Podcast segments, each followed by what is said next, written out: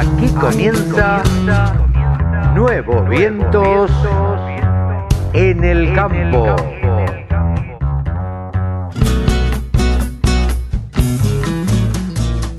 Hola, hola, hola, ¿cómo les va mis amigos? ¿Cómo andan? ¿Bien? Aquí estamos en una edición más de Nuevos Vientos en el campo por la radio del campo. www.laradiodelcampo.com. Ahí usted nos puede escuchar, vos nos podés escuchar, pero también nos podés escuchar a través de la aplicación. Te bajás la aplicación al celular y desde ahí nos podés escuchar. También nos podés seguir en todas las redes sociales y también, y también nos podés escribir a través de contacto laradiodelcampo.com. Repito, contacto laradiodelcampo.com. Y si querés, podés buscar también en Facebook nuestro celular. Ahí nos podés dejar un WhatsApp y comunicarte con nosotros. Hoy tenemos un programa donde vamos a charlar de todo. Estuvimos mm, conversando con Pablo Adriani sobre los mercados y lo que deja la semana con Javier Lauría sobre ovinos, como lo hacemos siempre. Con Rode McLean hablamos de deportes, que a vos tanto te interesan y que tanto lo pedías. Con Matías Lestani hablamos, es el economista de, de CRA. Y bueno, tiene algo muy pero muy lindo para, para contarnos. Vamos a charlar también con Hernán Avaroa de Volkswagen. Él es el responsable de training Sí, responsable de training del programa Amarok Experto. Él nos va a contar de qué se trata ese programa Amarok Experto y por supuesto que le damos la bienvenida a Volkswagen. Saludamos a toda la gente de Volkswagen que tan amablemente acompaña a la radio del campo. También vamos a charlar por último con María Zachargroski. Ella integra Mujeres Rurales Argentinas, es economista ha vivido en varios países y nos va a contar qué es lo que hace específicamente María. Así que, sin más vueltas, ya comenzamos una edición más de Nuevos Vientos en el campo por la radio del campo.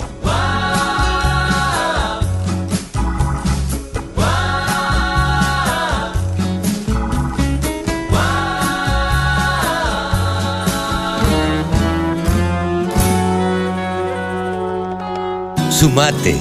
Entre todos hacemos la mejor radio, la radio del campo. Hernán Navaroa es el responsable de training del programa Amarok Experto y tuvimos la oportunidad de estar en Alcina, en un campo que tiene la firma Volkswagen. Hola Hernán, ¿cómo te va? Buen día. Carlos, ¿cómo estás? Buen día. Muchas gracias por la invitación. No, por favor, a ustedes por la invitación y por, por atendernos y por habernos hecho probar las camionetas como siempre y por habernos comido un rico asado, como también siempre terminamos. Totalmente, esa es, la frutilla del postre, me parece que es importante, pero, pero no, gracias a ustedes por participar, porque la verdad que, eh, como bien decías, por más que la pasemos bien, es un es un lindo laburo el que, el que se intenta hacer para dar a conocer la camioneta, ¿no? Conocerla en las condiciones naturales que les interesa que la vean, ¿no? Trabajando, tirando en un circuito ojo, andando arriba del asfalto, ¿no? Antes que nada, Hernán, yo quiero que le cuentes a la gente qué es lo que, de qué se trata este programa Amaro Experto. Mirá, el programa en sí nace, viste que la Amaro nació, eh, se puede decir, en el año 2010 eh, para todo el mundo, ¿no? Pensé que era la primera pick-up de la, de la marca, este, y bueno, ahí es donde se empieza a producir. ¿Y con qué nos encontramos nosotros? Claro que nuestra red de ventas no estaba preparada por ahí o con el conocimiento eh, que creemos importante para la venta, de conocer el nicho, el producto, eh, ¿no? al usuario de una pickup, lo que es un vehículo de trabajo. No, no, no lo teníamos dentro del portfolio de, vehículos, entonces nuestros vendedores no conocían y no lo podían defender como pretendimos.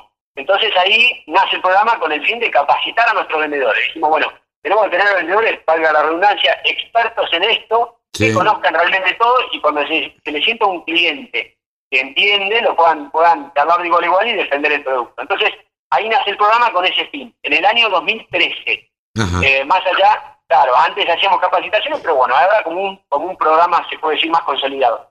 Y después fue mutando, ya para el año siguiente, con una flota propia, con un montón de cuestiones como para empezar a, llegar a clientes directos.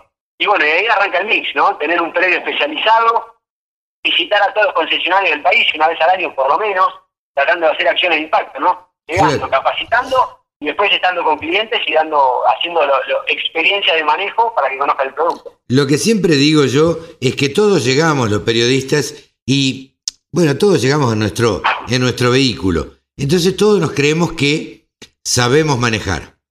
Eh, y nos subimos a una camioneta y también creemos que sabemos manejar. Y la verdad es que cuando uno se sube a una Amarok, sobre todo a las V6 y demás, eh, la verdad que se da cuenta que tiene tantas funciones que al final uno no sabe manejarlas.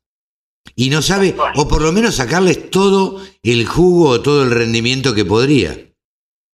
Totalmente, totalmente. No, como bien dijiste vos, eh, manejarla vas a manejar, pero no la vas a poder exprimir, porque tiene un montón de cuestiones ¿no? La tecnología es eso, la verdad que, viste, como digo yo siempre, a mí me hace un gran teléfono, que no soy ninguna, no cero amante de los teléfonos, y creo que voy a usar tres funciones, llamar y, y, poco y nada más.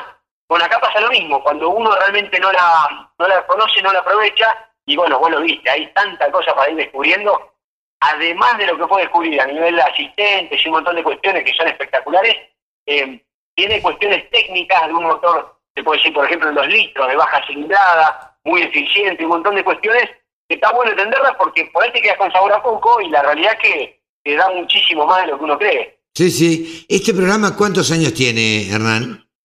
Y mira, esta es nuestra octava edición. En realidad la octava hubiera sido en el 2020, pero, pero la verdad que no pudimos, prácticamente no pudimos ni arrancar. Así que bueno, este 2021 sería la octava edición. Y insisto, ¿no? La realidad es que seguimos manteniendo el programa porque vemos que es una función de seguir formando a la fuerza de ventas, por más que estén desde el primer día, pero bueno, que sigan realmente formándose, sigan conociendo, vean las novedades y, bueno, y que sea un camino continuo por ese lado. Y después llegan los clientes, en estos ocho años, han pasado aproximadamente clientes finales unos 12.000, ¿no? que vienen y, 12.000 pero que le dedicamos un día entero, ¿no? Como, como lo vivieron ustedes. En, en, el otro día cuando andábamos en el circuito off-road y demás, con, siempre con, con un acompañante manejando la camioneta, yo le decía que, eh, que todos los que compran una camioneta deberían de alguna forma estar obligados a hacer un curso de manejo, pero no porque no sepan manejar, sino porque sino para conocerle todas las funciones y para sacarles el verdadero jugo que se le puede sacar a la camioneta. Totalmente de acuerdo con vos. Sí, sí. Esa sería para nosotros la acción ideal en parte se hace, ¿no? Pero, pero, pero la realidad eh, que hoy nosotros hoy, se puede decir, los cañones están bastante apuntados a seguir eh, atrayendo nuevos clientes. Obviamente fidelizando también, porque un cliente que está en la marca eh, puede variar de versión y un montón de cuestiones, pero por ahí estamos muy orientados a ese lado con el programa, pero ojo que cuando nosotros vendemos una venta corporativa, ¿no? Cierta cantidad de camionetas o lo que fuera, sí hacemos, hacemos capacitaciones para el usuario, como decimos, para que la aproveche. Pero sí, diste la tecla, porque lo que estamos haciendo a partir de este año es agregando, no tenemos un sitio de Mamaro Expert y más, que por más que, no estés para la compra o lo que fuera, que te puedas inscribir y que puedas participar de un evento experto, de una capacitación, de una después de una jornada para conocer el producto. Claro. Y en algún en algún momento vamos a hacer lo que vos eh, nos comentás para todos los usuarios ¿no? Que, compran una camioneta de este estilo, que realmente puedan, puedan participar. Pero pasa eso mucho, pensar que el año pasado, como un muy mal año, ¿no? que en el mercado en general, fueron aproximadamente 13.000 unidades que vendimos. Entonces, la verdad que, poder llegar a los 13.000 compradores eh, son números que hay que, hay que hay que mover en un año, ¿no? Sin duda. Eh, ustedes tienen un, un, un, un, campo y un circuito ya preparado ahí en, en Alcina, que realmente es espectacular, con una estancia este, muy, pero muy linda. Ahora, ¿cómo hacen con los compradores del interior? ¿Cómo, cómo se manejan ustedes? Este, ¿Van hacia esos lugares? Eh, ¿Les enseñan a manejar? ¿Les enseñan las funciones? ¿Cómo, cómo manejan este tema de Amaro experto? Mirá, eh, como bien dijiste vos, ¿no? El predio acá de Varadero, de Alcina, eh, lo usamos para todo lo que es el corredor de la Ruta 9, por ahí algún concesionario cercano de la 8, Pergamino, ¿no? Y demás. Y todo lo del capital y Gran Buenos Aires, porque están, viste, están en un punto medio estratégico, que todos pueden llegar y sin problema, y además lo tenés todo muy armado, la verdad que es eh, muy práctico. Cuando vamos al interior lo que hacemos es buscar acciones de impacto, ¿no? Vamos a una provincia, vamos a donde vayamos, aprovechamos un poco lo que tenga allá de, ¿no? Si vas a Córdoba, vas al norte, ¿no? Mismo en cada lugar tiene su geografía particular, sus cosas interesantes, entonces trabajamos en conjunto con el concesionario para armar una buena acción, ¿no? Decir, bueno, listo, vamos tres días, visitamos empresas, estamos con clientes, pero un día tratemos de, armar algo piola que sea una experiencia de manejo. Entonces, eh, por decir una pavada, vas a Tucumán y decís, listo, armamos una linda travesía a tal lugar, buscamos pasos técnicos, pasos naturales, y tratamos de, siempre terminar con un, o con un buen almuerzo, un agasajo, pero tratar de aprovechar lo que se puede decir, eh, ¿no? De, las aptitudes del lugar para un manejo que donde vaya, ¿no? Vas a Mendoza, tenés lugares espectaculares, vas a la costa y lo mismo, cada cual con su particularidad, pero bueno, tratamos de ir por ese lado. Y vamos con flota, con instructores, vamos con todo, como te decía, para, para tener algo de impacto en la zona y que la, realmente la gente pueda, pueda participar. Hernán, eh, ¿cuántas variedades existen de Amarok? Uf, mirá, en lo que es versiones tenemos 15 versiones, ¿no? Haciendo algo muy práctico. Pero ¿Cómo, cómo se podría eh, resumir? Serían, mm. nosotros tenemos tres versiones de equipamiento, ¿no? Trendline, Comfort, Highline. Más que nada para simplificar la venta. Vos decís, mira, son estas tres versiones en cuanto a equipamiento. Después vos tenés lo que es Trendline y es motor 2.0. Después de lo que es Comfort y Highline, tenés versiones tanto 2.0 como versiones V6.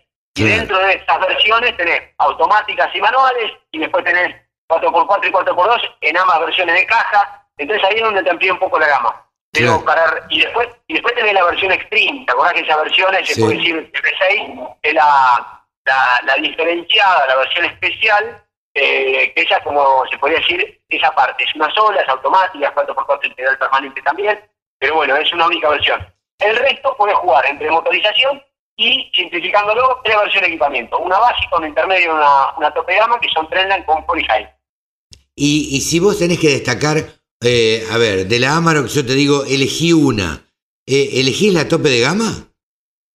Mirá, depende para, para, ¿no? Eh, para, que, la, que la use, en qué situación de la vida te enganche también, porque si vos me decís mañana, mirá, eh, te tiro 500 hectáreas y andate a laburar al campo. Feliz de la vida, ¿no? Lo mejor que me podría decir, este, pero ahí sí, yo no dudaría en agarrar una, una 30 en la básica, por ahí 4x4, porque me parece que es un equilibrio ideal, ¿no? Vienen con muy buen equipamiento para el trabajo, piso vinilo, asiento de turina, todo es, es lindo, es cómodo, confortable, pero a la vez robusto, ¿viste? Pero ya viene con levantabilios en las cuatro, cierre centralizado, ¿no? Eh, tiene un montón de cosas que, la realidad te sorprende para hacer una básica y creo que va bien. Pero si me agarra ya un poco más cómodo, ni lo dudo, una Highline, tenés o mismo una motorización V6, automática integral, lo que te da en seguridad, lo que te da en confort, y es un placer, ¿no? Sí, sí, sí.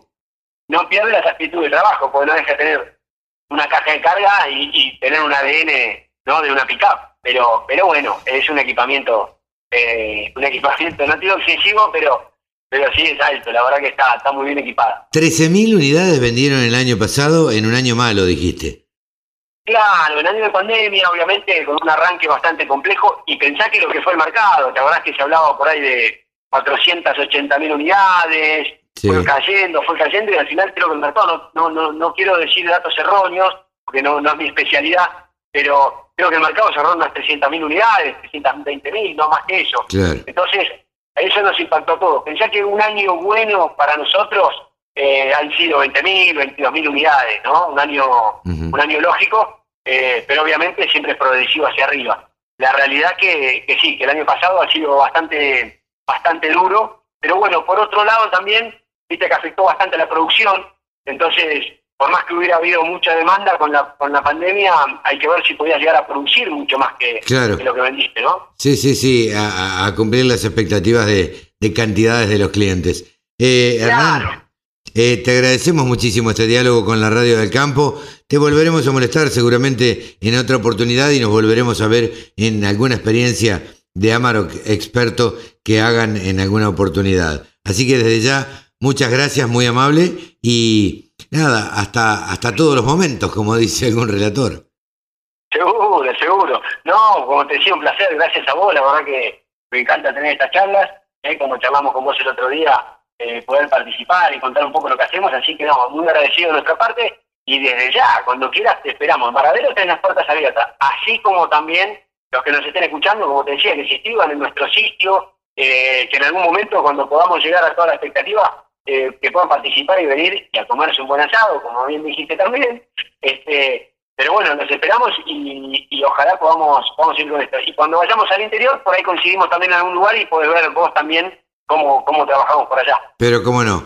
Gracias. Hernán Avaroa, responsable de training del programa Amarok Experto, pasó por los micrófonos de la Radio del Campo. Con un solo clic, descarga la aplicación La Radio del Campo. Después, solo tenés que ponerte a escuchar tu radio. Javier Lauría, saben ustedes que es el periodista que se ha dedicado en los últimos tiempos a tratar el tema de ovinos. Javier Lauría pertenece al grupo Guarino, trabaja para el grupo Guarino en Canal Rural y gentilmente está con nosotros casi todos los sábados o todos los sábados acompañándolos a ustedes. Hola Javi, ¿cómo te va? Carlitos, muy buen día, muy buen sábado para todos. ¿Cómo estás?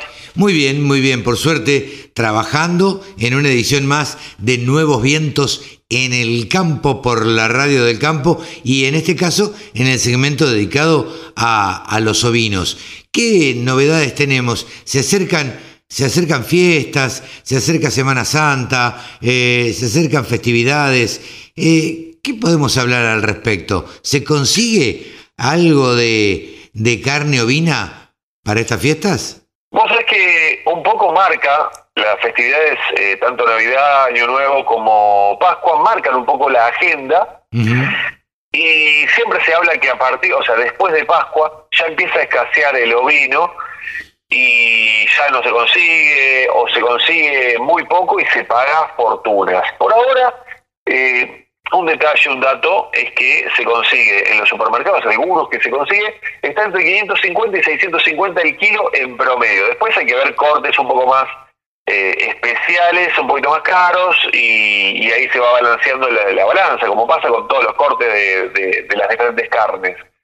Pero la agenda te marca eso, y también te marca una temporada. Es la temporada donde ya se empieza a hacer engorde, lo poco que se consigue es un poco más gordo, ya no se consigue el cordero chico, es prácticamente imposible. Entonces, si tenés previsto quizás no comer pescado, pero querés comer cordero para las festividades de Pascua, eh, ahí vas a conseguir, es probable que encuentres cortes. ¿Qué cortes te recomiendo?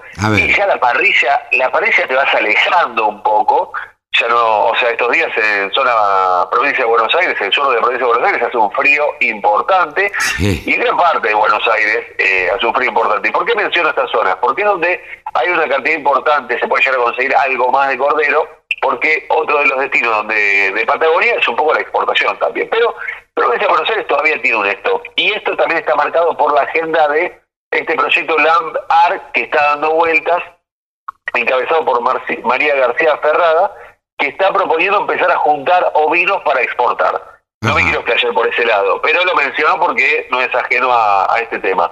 Pero, volviendo a esto, los cortes, ya el corte, ya se empieza a ver un poco más de corte de cazuela, de horno, un poco más encerrado, y cortes quizás que puedes hacer a la sartén, algún cortecito, algún salteado, algo de pulpa, viste, ya cambias un poco la, el mecanismo, porque no estás tanto en la parrilla. El que tiene la posibilidad de tener la parrilla, bien.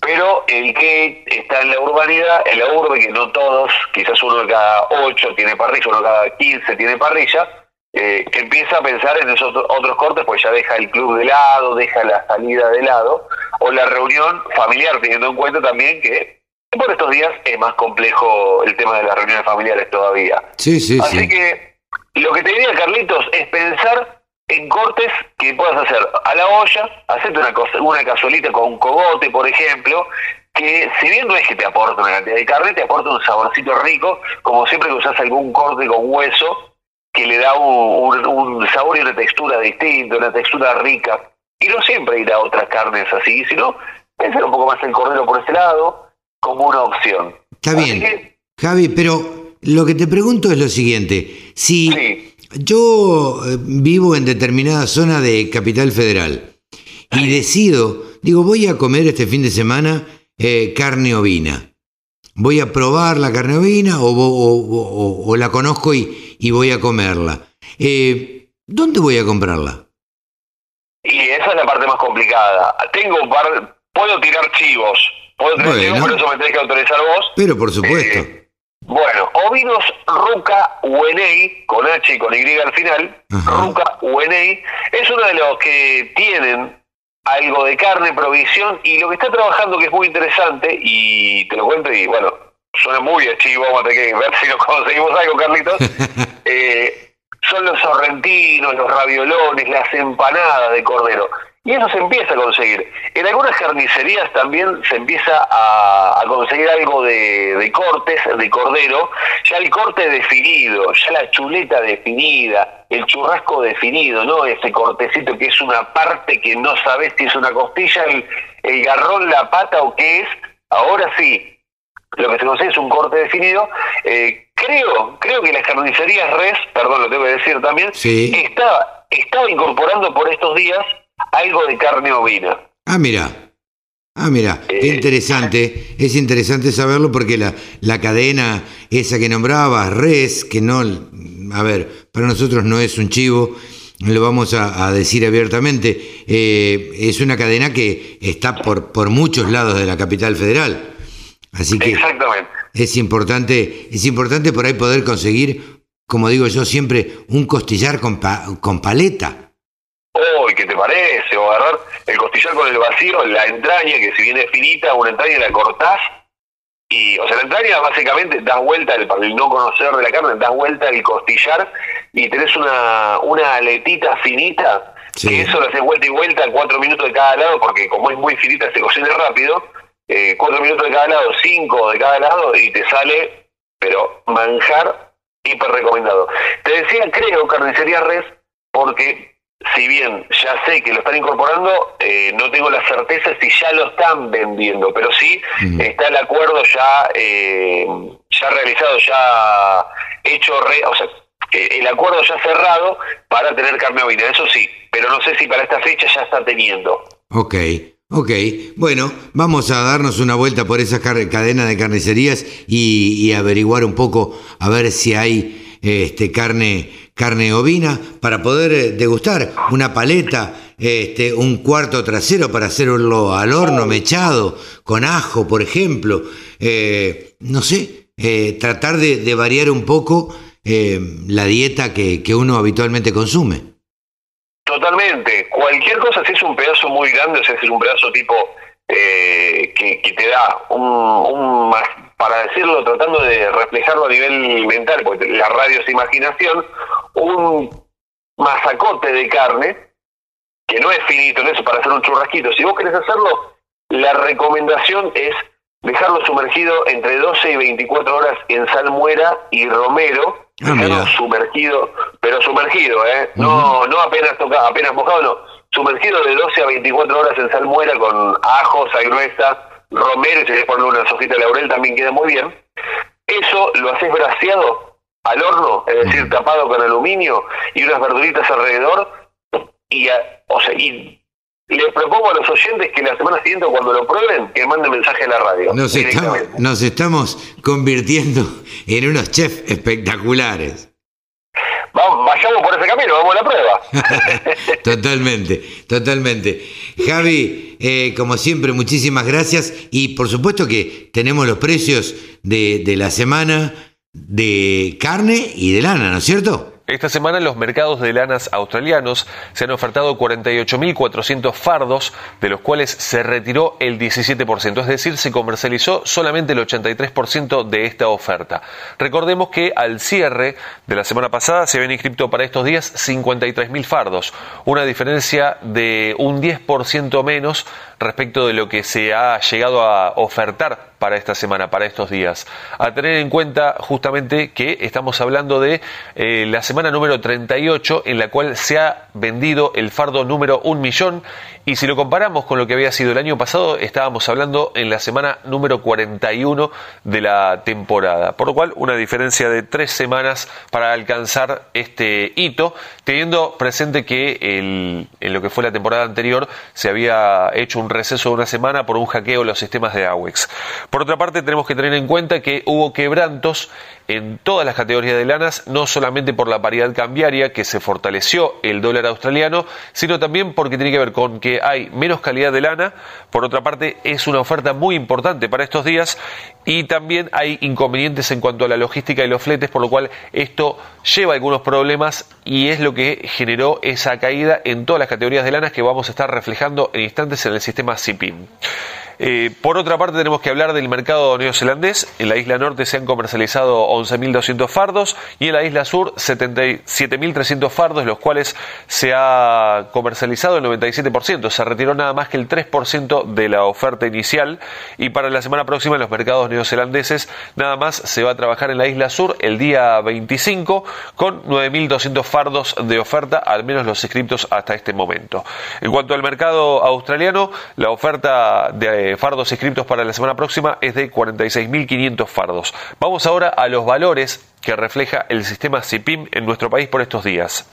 En cuanto a la lana de 17 eh, micras, lana superfina de 60% de rinde al peine, por estos días la preparto cotiza 7,35, posparto 7,10, 20 micras 55% de rinde, 4,38, 4,27, recordamos estos son lanas patagónicas principalmente, 24 micras y media 60% de rinde al peine, 3,25 y 3,20 la posparto. Y la lana de 27 micras cruza patagónica 55% de rinde al peine, 1 dólar con 95.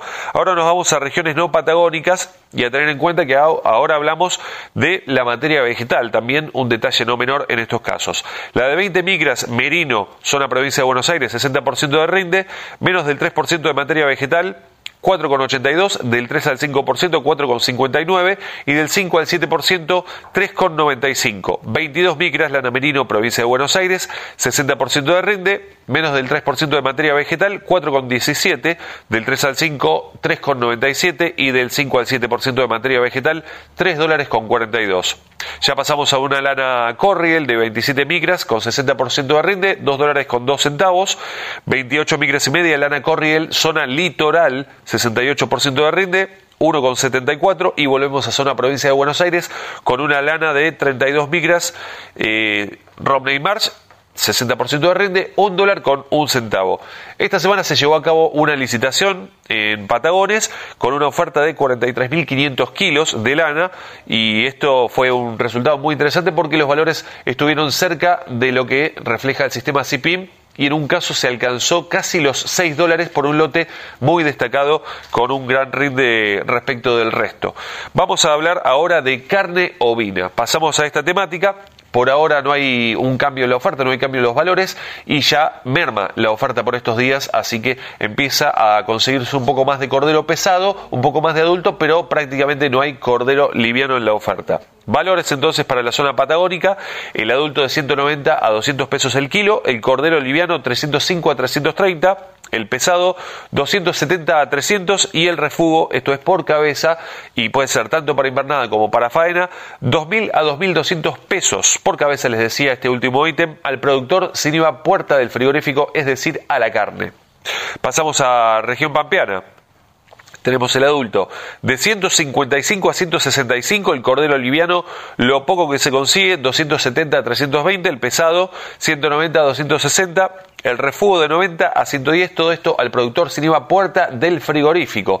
A tener en cuenta si hablamos ya de carne en bocas de expendio, estamos hablando de valores que van en promedio de 550 a 650 pesos el kilo en cuanto a cualquier corte cárnico en promedio, por supuesto. Después hay algunos cortes que llegan a los 800, un poquito más también. Y si hablamos de valor agregado, ya podemos estar hablando por encima de los mil pesos. Depende el producto del que se está hablando, que puede ser, por ejemplo, hamburguesas, sorrentinos, empanadas, entre otros de los productos de valor agregado.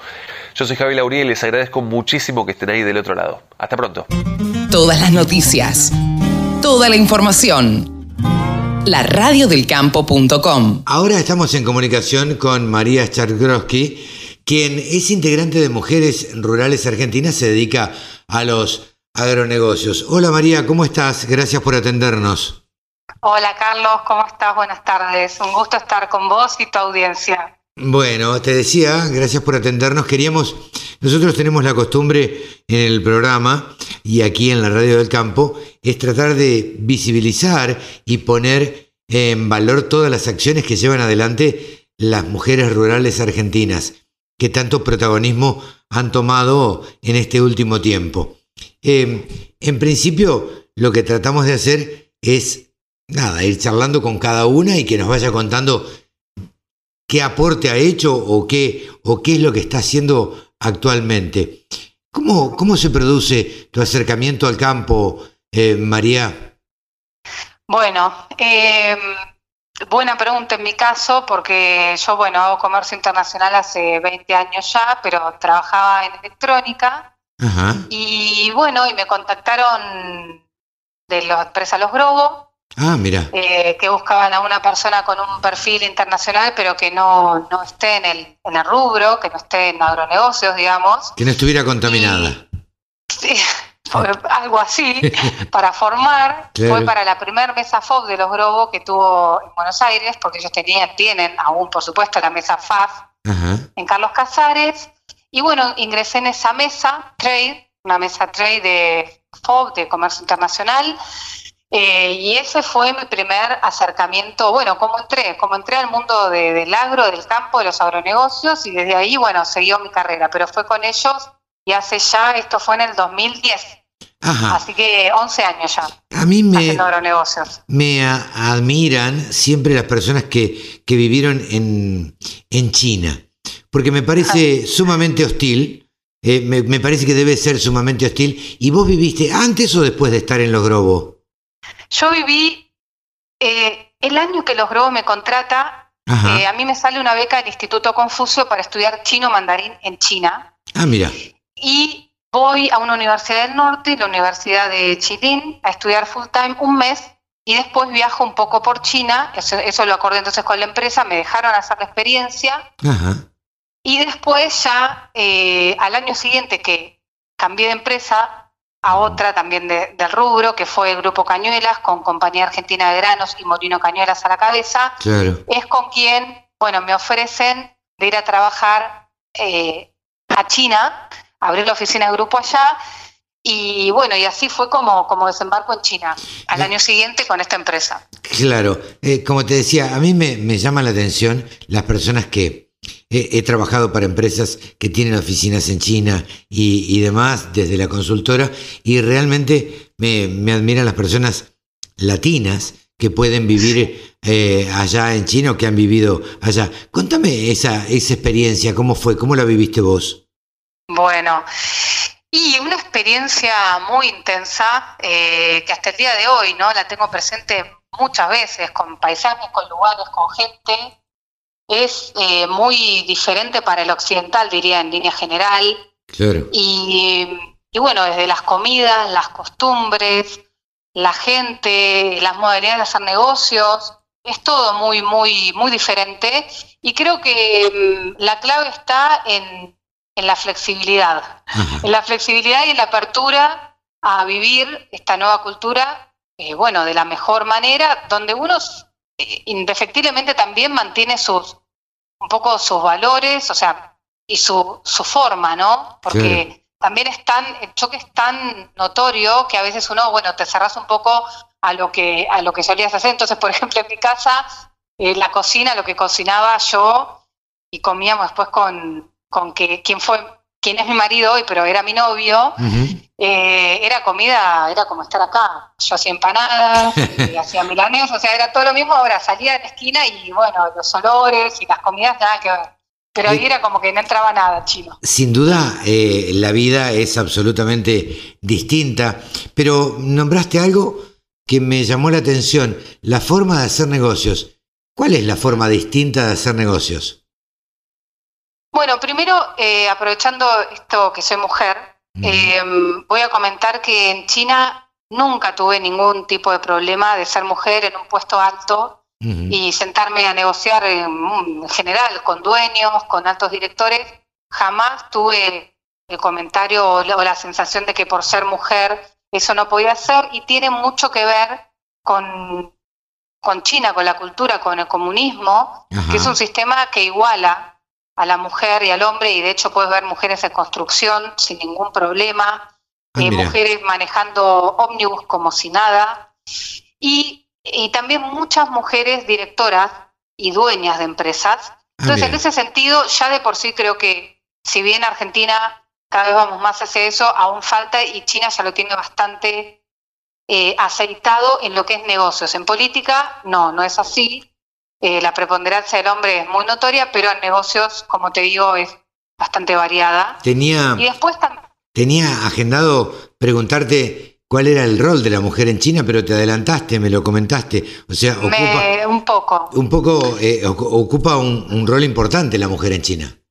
Eh, sí, para completarte eso, la mujer, por ejemplo, maneja las finanzas de la casa y tiene, el tiene acceso directo al sueldo. O sea, el hombre muchas veces recibe el sueldo de la cuenta del Banco de la Mujer, que es quien administra el dinero eh, totalmente, las finanzas de la casa, y de hecho hay, una provincia en, una ciudad en verdad, al norte de China, que es un matriarcado, no me sé el nombre ahora, pero que está la, esa pequeña sociedad que es de, de, de, gente que, eh, no aborigen, pero digamos que, que no está en una ciudad. Sí.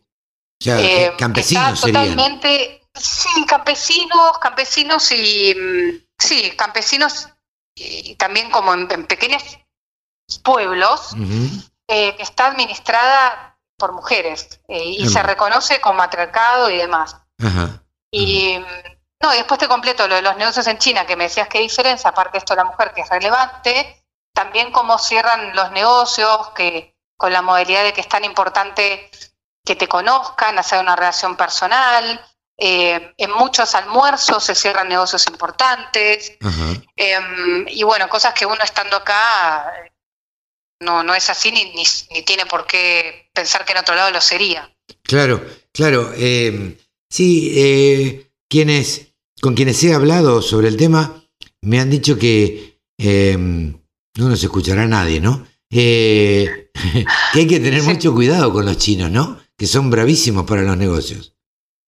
Y los chinos son los creadores, bueno, el camino de la seda, los chinos tienen comercio, son, es un país de hace más de 5.000 años, con lo cual, eh, y, grandísimos comerciantes, eh, entonces tienen esa gimnasia totalmente incorporada, lo cual también lo alimenta mucho su desarrollo, porque es un país que al tener el régimen político que tiene, está la gente muy controlada y es como que el ciudadano chino hace lo que el gobierno le deja. Entonces lo deja trabajar, lo deja estar con la familia y bueno, y eso es lo que hace. Entonces eh, está muy entrenado en eso. Pero te quiero decir que hay chinos de primera con los cuales se pueden hacer excelentes negocios a largo plazo y una vez que te conocen y se sienten cómodos con vos y el negocio que armaste eh, salió bien, te van a querer por siempre. O sea, no es cierto eso de que no, el chino siempre te, eh, te hace trampa, te, te manda mercadería que no es. Pues pasa, pasa, pero no siempre. Sí, sí. hay que em, buscar al chino correcto. Sí, sí, hay que encontrar el chino correcto. Eh, actualmente, María, ¿a qué te dedicas vos?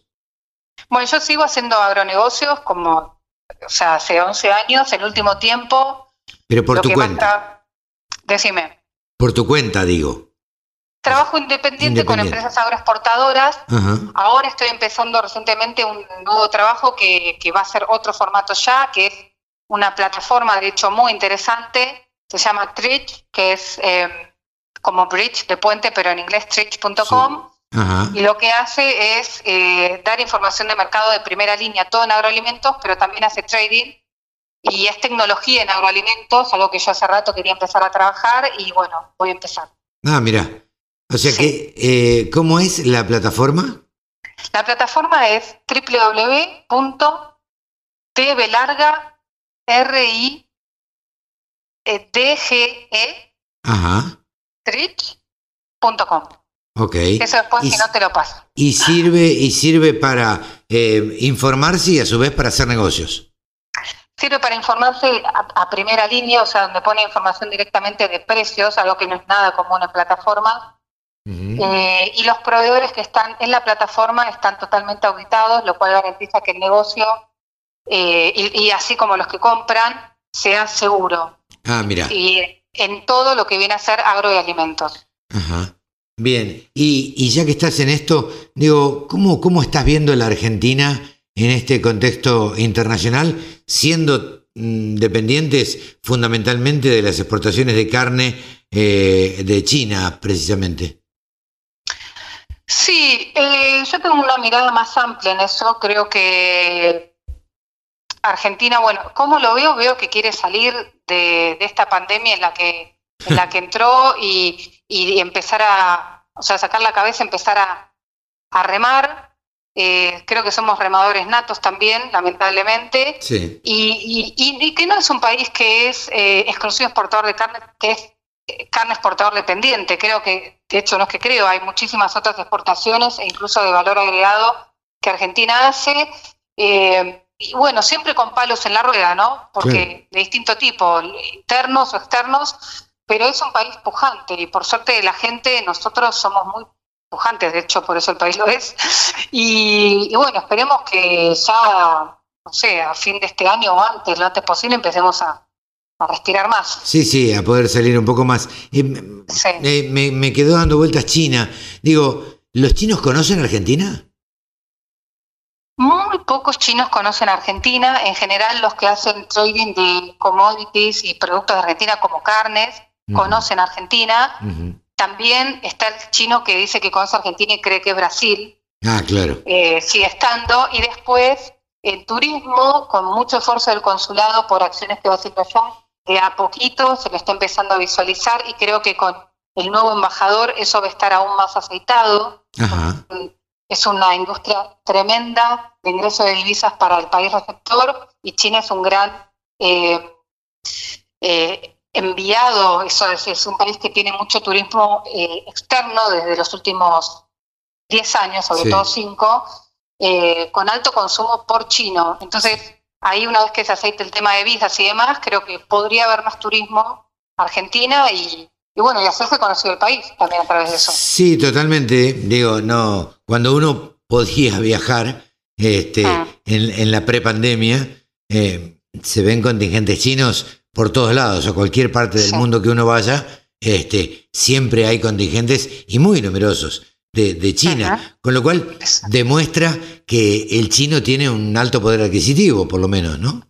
Sí, sí, últimamente sí, es una clase media alta y, y millonarios, hay más de un millón de millonarios en China, hay multimillonarios en China y, y aparte estoy hablando eh, cada vez más, bueno, el hecho, el año pasado China logró el objetivo de sacar a la población de, lo que es pobreza, la real pobreza, si bien algunos siguen estando mal, pero consiguió los números que buscaba y cada vez hay una mayor clase media y estamos hablando de un país de 1.300 millones de habitantes, con lo cual hablar que quizás ya el, el 40, 30, 40% de la población es clase media es mucho. Sí, sí, claro, es una barbaridad, teniendo además en cuenta la cantidad de chinos que son.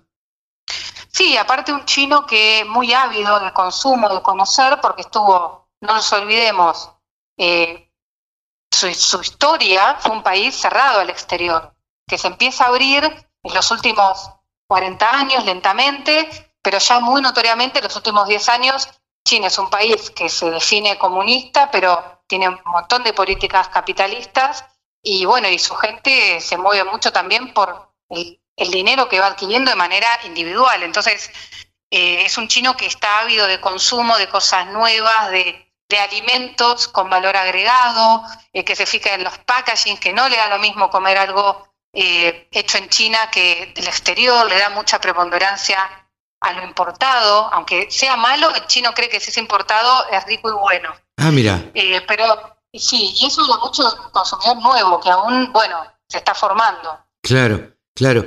Eh, te tengo a mano, em, sos integrante de Mujeres Rurales Argentinas, eh, te has dedicado eh, a través de, tu vida a desarrollar negocios de exportación, importación en, varios sectores de, la industria.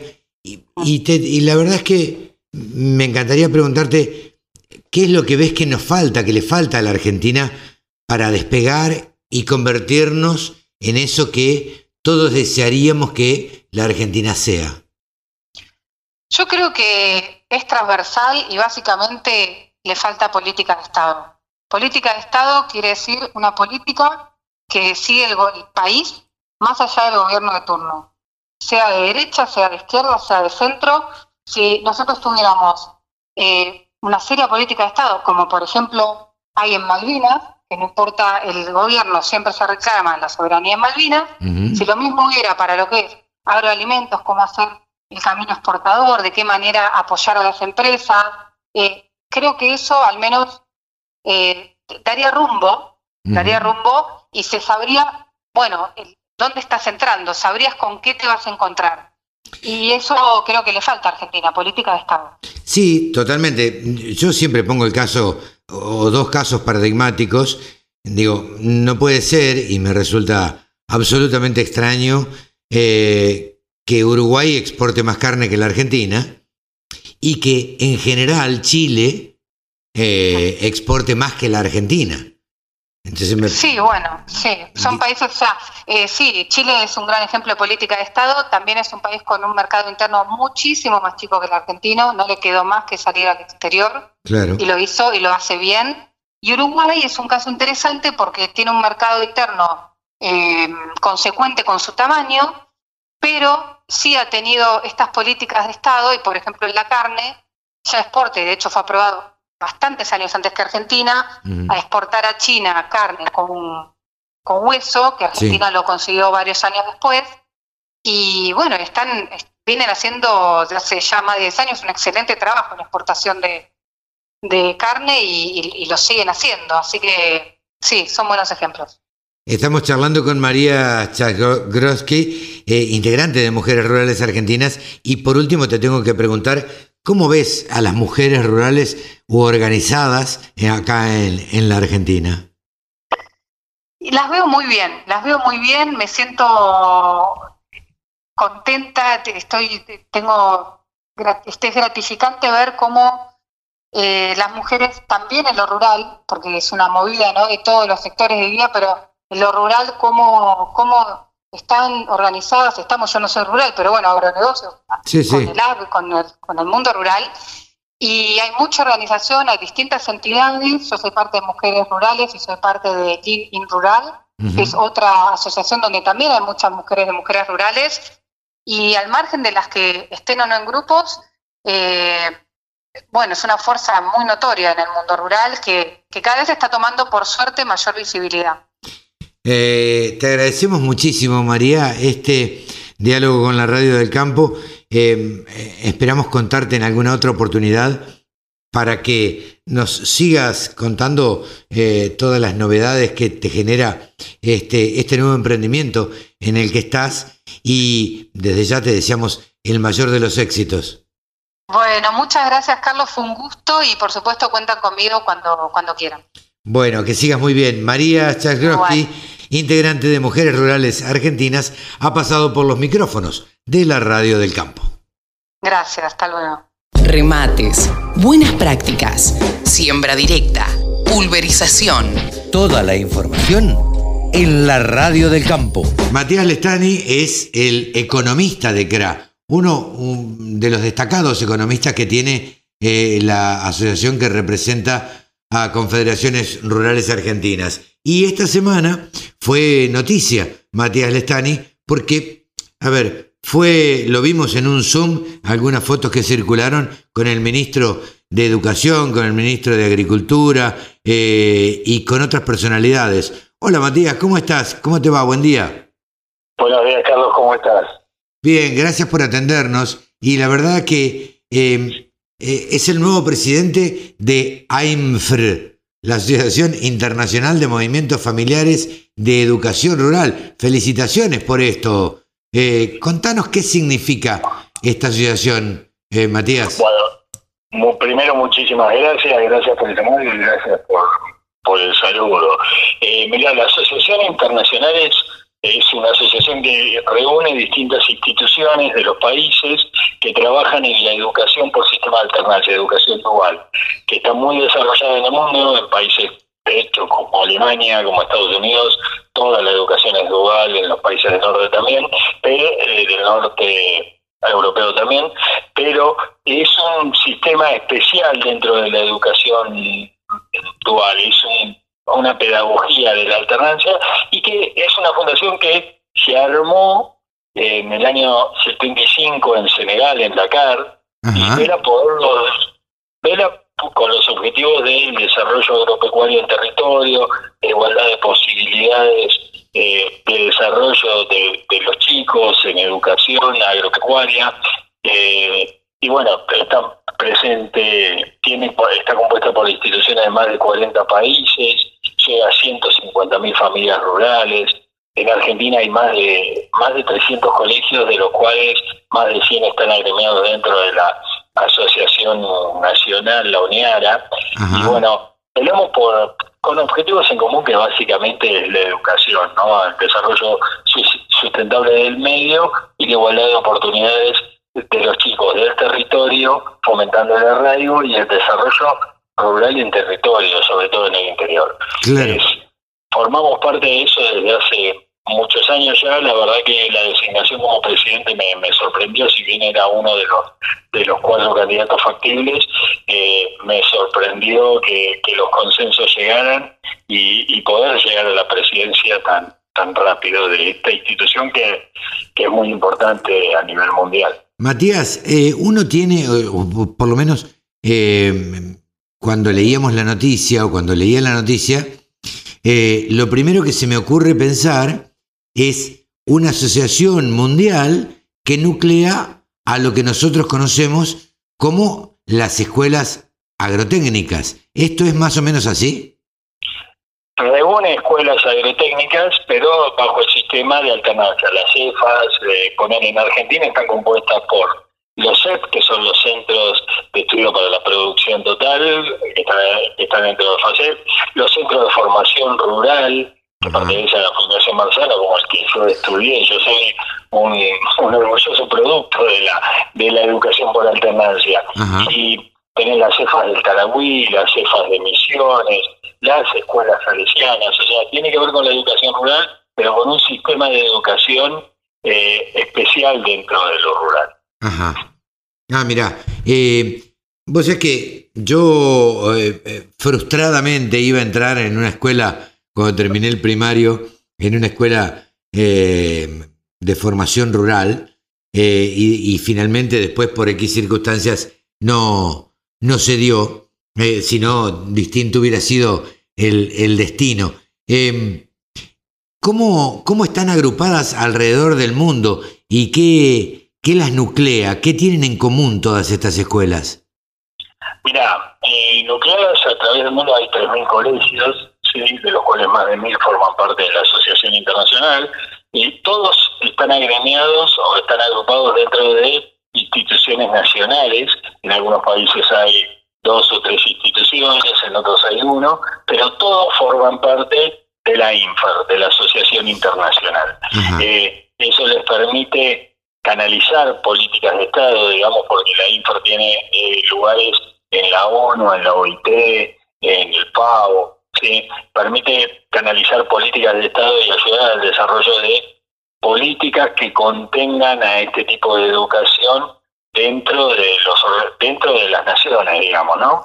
Como un paraguas para el desarrollo del sector. Y la realidad es que fomentan mucho el desarrollo en arraigo, están muy desarrolladas en, en África, en, Centroamérica, en América del Sur, las tenemos en Perú, en Uruguay, en Argentina, en Brasil, eh, en forma en forma grande y consistente. Así que la verdad es que eh, lo que lo que permite son articulaciones a nivel al más alto nivel estatal, sí, para destrabar todos esos desafíos, inconvenientes que se les presentan a los colegios cuando empiezan a desarrollarse. Vos sabés que nosotros desde la consultora, Nuevos Vientos Consultores y demás, somos fanáticos de, de la educación, porque en alguna oportunidad hicimos un estudio de la educación que tiene que ver con el sector agropecuario, porque nosotros creemos fundamentalmente que esta discusión, esta pelea que se da a veces entre el campo y la ciudad, este, y esta, esto que uno ve en Buenos Aires o en los grandes centros urbanos que no se tiene en cuenta al productor agropecuario y, no se valora eh, el trabajo del productor agropecuario, se debe fundamentalmente a la educación. Porque en la educación que tuvimos la mayoría, este, en primario, en secundario, nunca se nos enseñó cuál era lo producido del campo, qué es lo que venía del campo. Yo alguna vez desafié a mis hijos, siempre cuento, este, a que abrieran la heladera y sacaran algo que no viniera del campo. Este, entonces, claro, nunca pudieron sacar algo que no viniera del campo. Todo lo que, lo que había, lo que hay en una heladera eh, es proveniente del campo. Eh, la verdad es esta. Y, y, creo que hemos cometido un error en la Argentina no enseñar eh, todo lo que produce el campo, todo lo que genera el campo y todo lo que le beneficia a un país eh, el sector agropecuario. Entonces, me parece que estas iniciativas eh, van de la mano con eso y ayudan, como decías vos, al arraigo, a que la gente se quede en el campo y no confluya en los grandes centros urbanos. Indudablemente, hay, hay un, un tema, digamos, nadie ama lo que no conoce. Claro. Entonces, hay un problema de, de, falta de canalización de la, de la información, de desconocimiento, de ignorancia con respecto a, a lo que es el sector agropecuario y la vida, la vida rural. Y entonces la función de la asociación es eh, revalorizar eso frente a la mirada de, de la sociedad como bien lo dijiste, el campo es el, sustento de vida de todos. Abrir la heladera y todos son componentes del campo. Entonces, el objetivo es básicamente que, que la sociedad en su conjunto entienda la importancia de la educación. De la educación en su conjunto, no solo de la educación rural, pero de la, la educación es la base para el desarrollo. Sarmiento decía que todos los problemas, aún los de orden económico, tienen su origen en la falta de educación. Y no se equivoca en eso.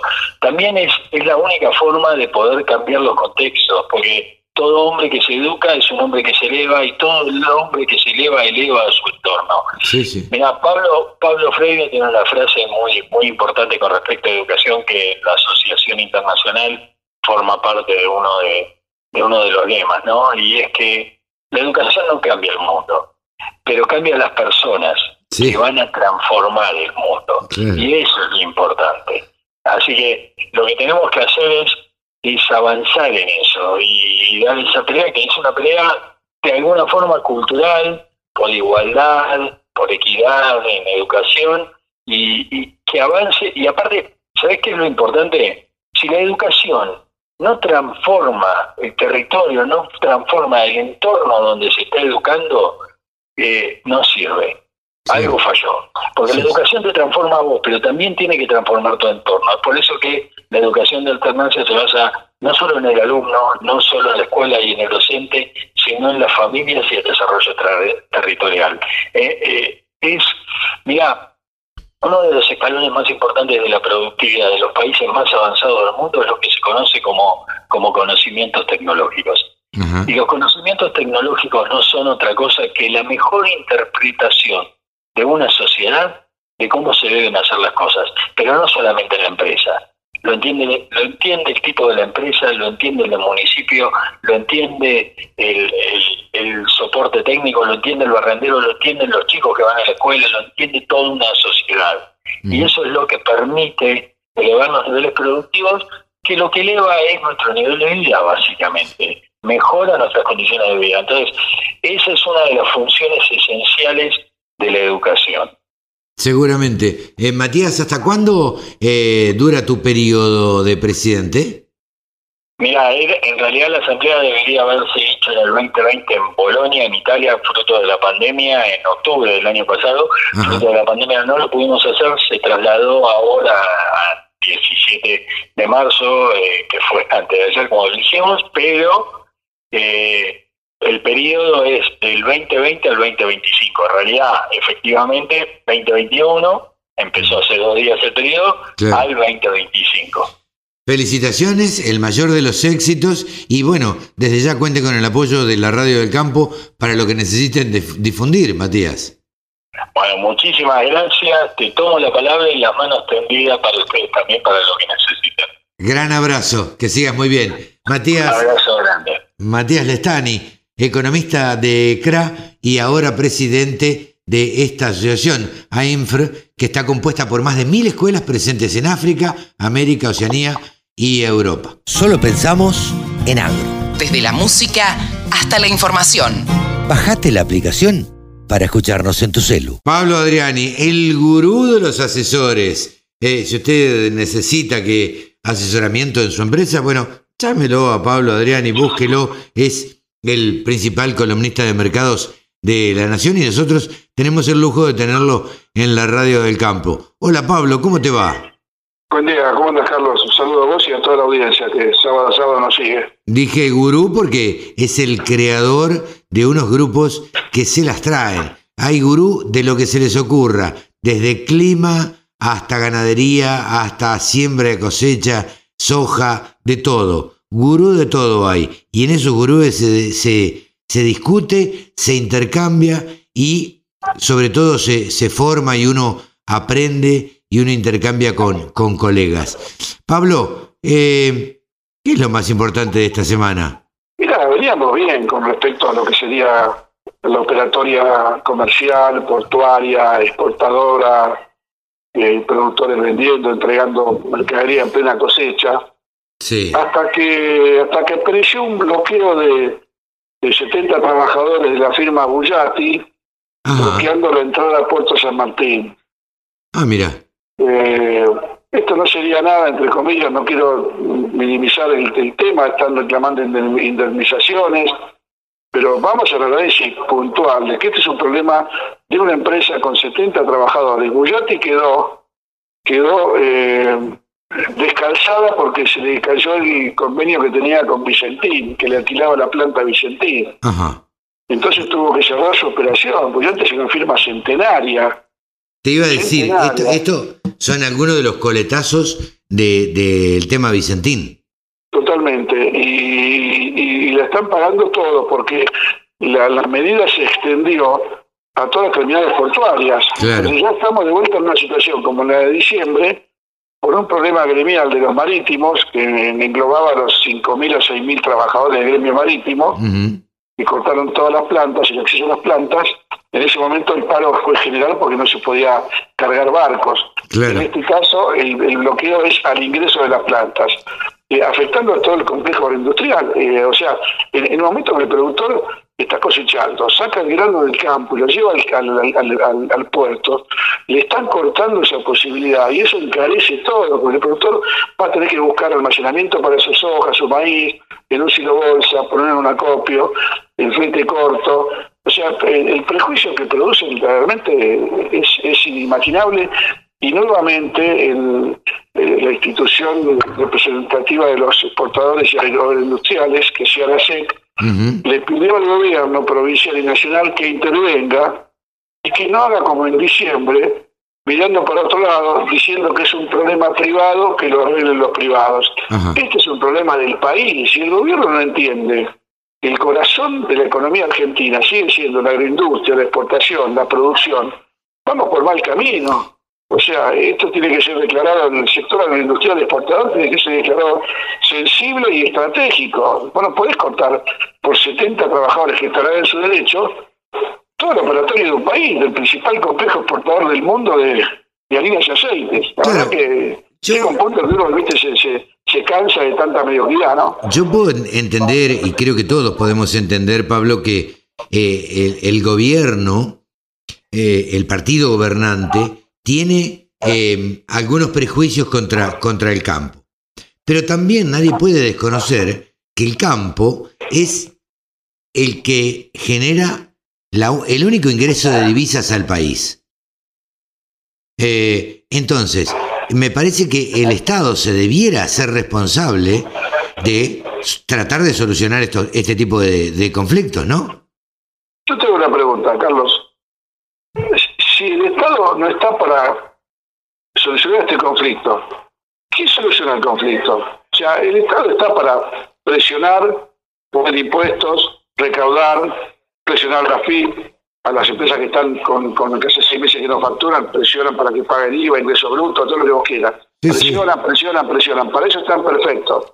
Ahora, cuando tienen que cumplir con el trabajo de Estado, eh, dejan a los privados a su, a su, a, su a, la libertad, a, un libertinaje. La verdad que eh, este país está pata para arriba, Carlos. No, no hay una concepción de, de lo que es un, un, un país y un Estado que dicte política de Estado y proteja a sus empresarios, a, sus, a los empleados privados, a la actividad privada, que son los que le están generando la actividad económica y como bien vos decís, el ingreso de divisas. La verdad, este es un tema, viste, que te cansa mucho, cansa mucho porque no quiero estar en la piel de un productor, viste, que estaba con la mercadería para cosechar, que estaba cosechando y el camión iba al puerto y le pararon la carga y tiene que volver el camión con un sobrecosto y pensaba por eso cobrar el día jueves porque tenía que pagar un compromiso, toda una cadena de, complicaciones, que nadie, nadie en este país evalúa nada y se hace cargo de nada. ¿eh? Disculpame que lo diga al aire, este es un país de la joda. Totalmente, Pablo. A ver, yo coincido con vos.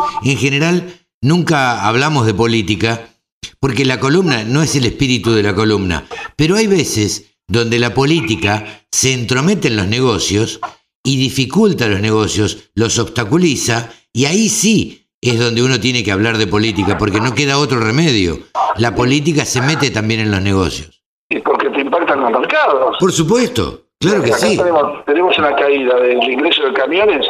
Estaban ingresando 4.000, entre soja y maíz estaban ingresando 6.000 camiones por día la semana pasada, en plena cosecha. Ahora están ingresando 1.000, 1.200 entre los dos.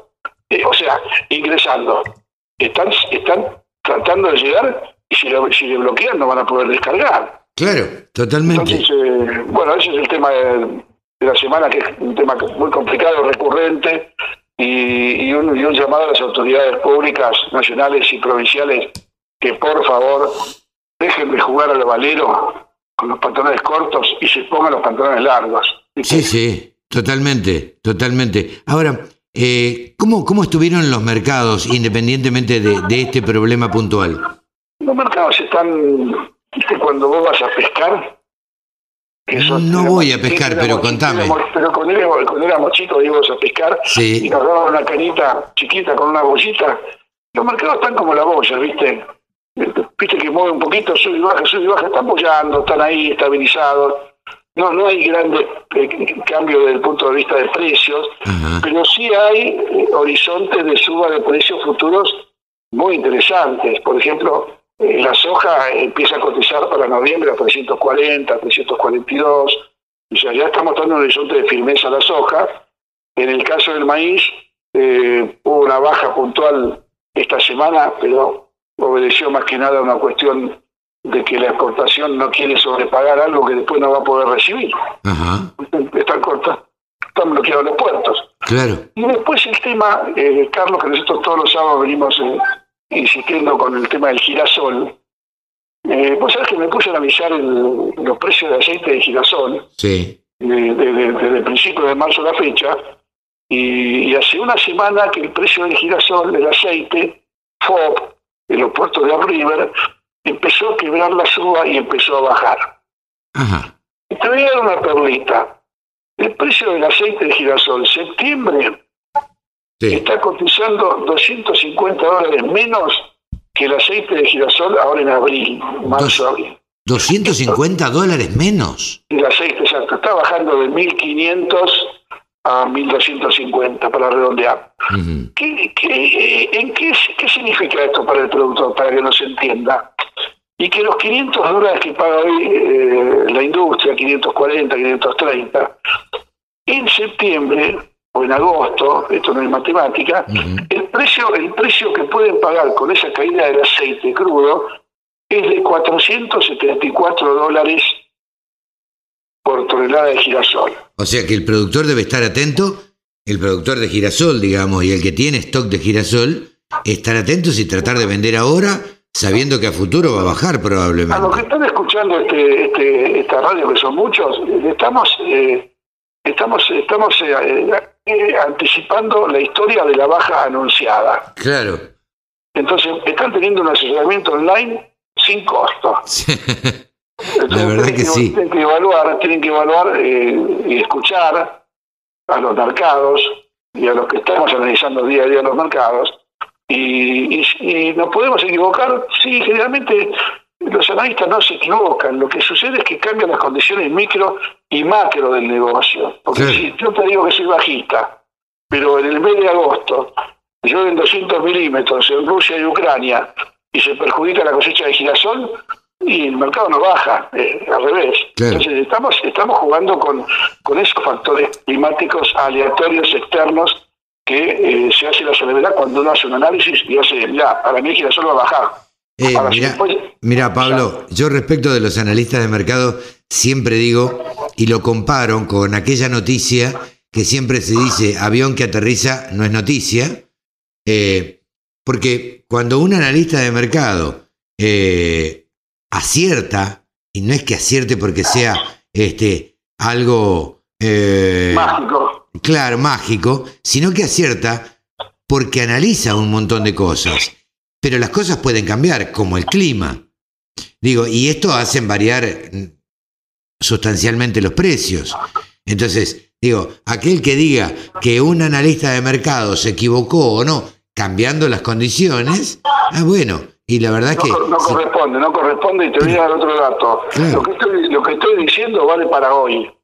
Vale para hoy, porque mañana el gordito de Corea aprieta el botón de la bomba nuclear y el mundo estalla en mil pedazos y el girasol se va a mil dólares. O sea, no sé si se entiende, lo hago de forma eh, extremista gráfica para que entiendan que cualquier cosa que pase en el mundo puede afectar a los mercados y ningún analista en el mundo, ni económico, ni financiero, ni de mercado, puede adivinar lo que va a pasar mañana. Los cisnes negros siempre están al acecho y pueden pasar en cualquier momento. Pablito, muchísimas gracias como siempre, buen fin de semana y nos estaremos viendo en cualquier momento. Un abrazo y buen fin de semana para todos. Pablo Adriani, el gurú de los analistas de mercados, ha pasado aquí por los micrófonos de la Radio del Campo. La mejor forma de trabajar es escuchando la Radio del Campo. Rode MacLean es nuestro periodista deportivo destacado. Como todos los sábados, estamos en comunicación. Hola Rode, ¿cómo estás? Buen día. Hola Carlos, ¿qué tal? ¿Cómo andás? Eh, vos y todos los oyentes, espero que, estén muy bien. Bien, por suerte bien, queriendo saber cuáles son las novedades deportivas de esta semana o que está dejando esta semana y lo que se viene para el fin de semana. Bueno, si querés te cuento un poco sobre lo que pasó este fin de semana. El miércoles por la noche tuvimos acción de Copa Libertadores. San Lorenzo se enfrentó en la vuelta con la con la U de Chile por la fase 2 de, para clasificar la fase de grupos y San Lorenzo se llevó la victoria 2-0 y ahora va a tener que enfrentarse en la tercera ronda contra el Santos, nada más ni nada menos que uno de los últimos finalistas de la Libertadores anterior. El Santos de Brasil. Exactamente, eh, y se van a enfrentar el 7 de abril la ida y el 14 de abril va a ser la, la vuelta. Y ahora te cuento sobre el fútbol, sigo por esa línea, eh, sobre la fecha del torneo local que se va a venir este fin de semana. Eh, vamos a tener partidos como el de Estudiantes contra Central Córdoba, el Clásico del Sur entre Banfield y Lanús, Vélez e Independiente también se van a dar las caras, River va a visitar a Godoy Cruz, San Lorenzo jugará contra el Civi y Boca Juniors se enfrentará a Talleres de Córdoba. Eh, ¿Cómo, en ¿cómo estás analizando vos eh, el nivel de este, de este campeonato? Yo creo que este campeonato, quizás el formato no llama tanto la atención, el formato del torneo, quiero decir, ¿no? Hay partidos muy buenos y partidos muy malos. Eh, es, es, eso del azar del fútbol que nunca sabes. El partido puede parecer muy interesante, pero después en el juego no, no se transmite ese interés, no, no es para nada llamativo, pero hay partidos y partidos, eh, partidos donde hay goleadas impresionantes, partidos eh, muy reñidos entre ambos equipos, partidos totalmente aburridos, que, que estás rezando porque termine, estás, esperando a que termine. Sí, porque son un Eh, plomo. Claro, totalmente. Eh, el superclásico del último fin de semana tampoco fue eh, uno de los mejores, la verdad fue bastante pobre en nivel y no en, en general uno no espera que, que el superclásico sea aburrido o no sea eh, o no esté a la altura de lo entretenido, digamos. Sí, sí. Pero yo mm, yo espero que, que a lo largo del campeonato se vaya poniendo más interesante, pero bueno, nunca se sabe. ¿Qué otra novedad tenemos para el fin de semana? ¿Automovilismo, básquet? ¿Qué, qué tenemos? Eh, bueno, eh, este fin de semana, el domingo, tenemos el Super PC 2000, eh, la segunda fecha, eh, en el Autódromo Oscar Galvez, así que ya todos el domingo estén atentos desde las 9 de la mañana, que va a ser la, la primera carrera. Pasando del, del automovilismo, te cuento un poco el básquet sobre Facundo Campazo, Ajá. eh, que esta semana tuvo un gran re- rendimiento con los Denver Nuggets que vencieron eh, a los Charlotte Hornets, eh, equipo del que es eh, el propietario Michael Jordan. Eh, los Denver Nuggets impusieron 129 a 104 eh, como locales y Campazo eh, logró realizar 10 asistencias, 6 puntos, 4 robos y con estas 10 asistencias se convirtió eh, en el primer argentino en lograr 10 pases de gol en su primer en su temporada como novato en Claro. la NBA. Que es un, un récord inter- eh, interesante para Facundo para, para hacer su temporada rookie, como le dicen, ¿no?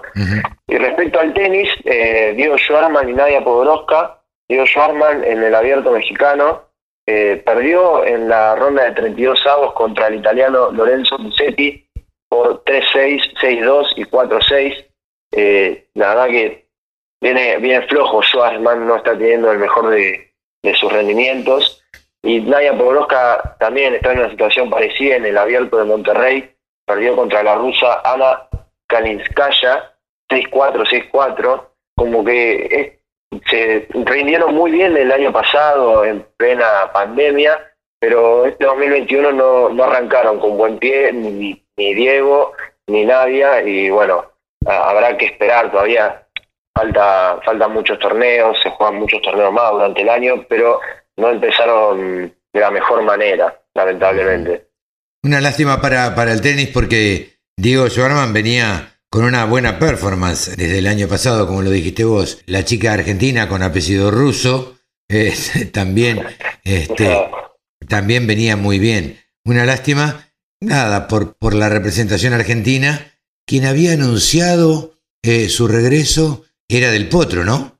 Eh, sí, Del Potro había dicho que, que esperaba, él espera llegar para los Juegos Olímpicos de Tokio de este año, pero que sepamos que todavía no está haciendo ejercicios con pelota, con la raqueta, digamos, está haciendo ejercicios en el gimnasio eh, y el, los Juegos Olímpicos son en junio. Yo creo que ya tendría que empezar a, a practicar con la raqueta porque hace dos años que, que arrastra esta lesión y, que no juegue, no compite, digamos. Entonces tiene que hacer, eh, tiene que recuperarse de una manera milagrosa. Pero él, él dijo que, que espera llegar y cree que, que lo va a hacer.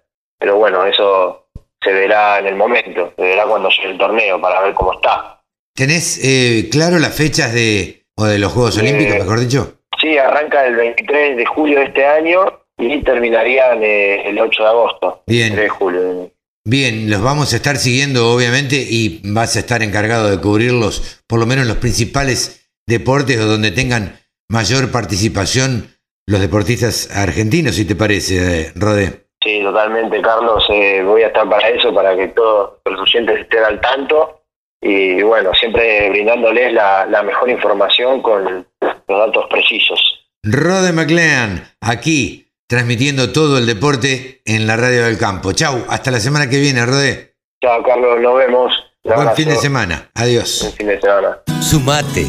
Entre todos hacemos la mejor radio, la radio del campo.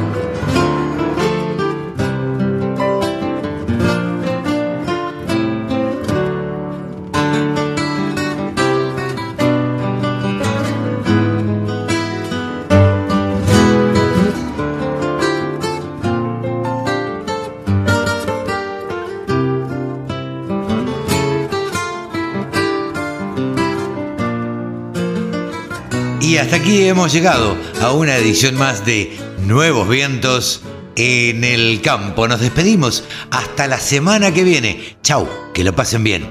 Gracias.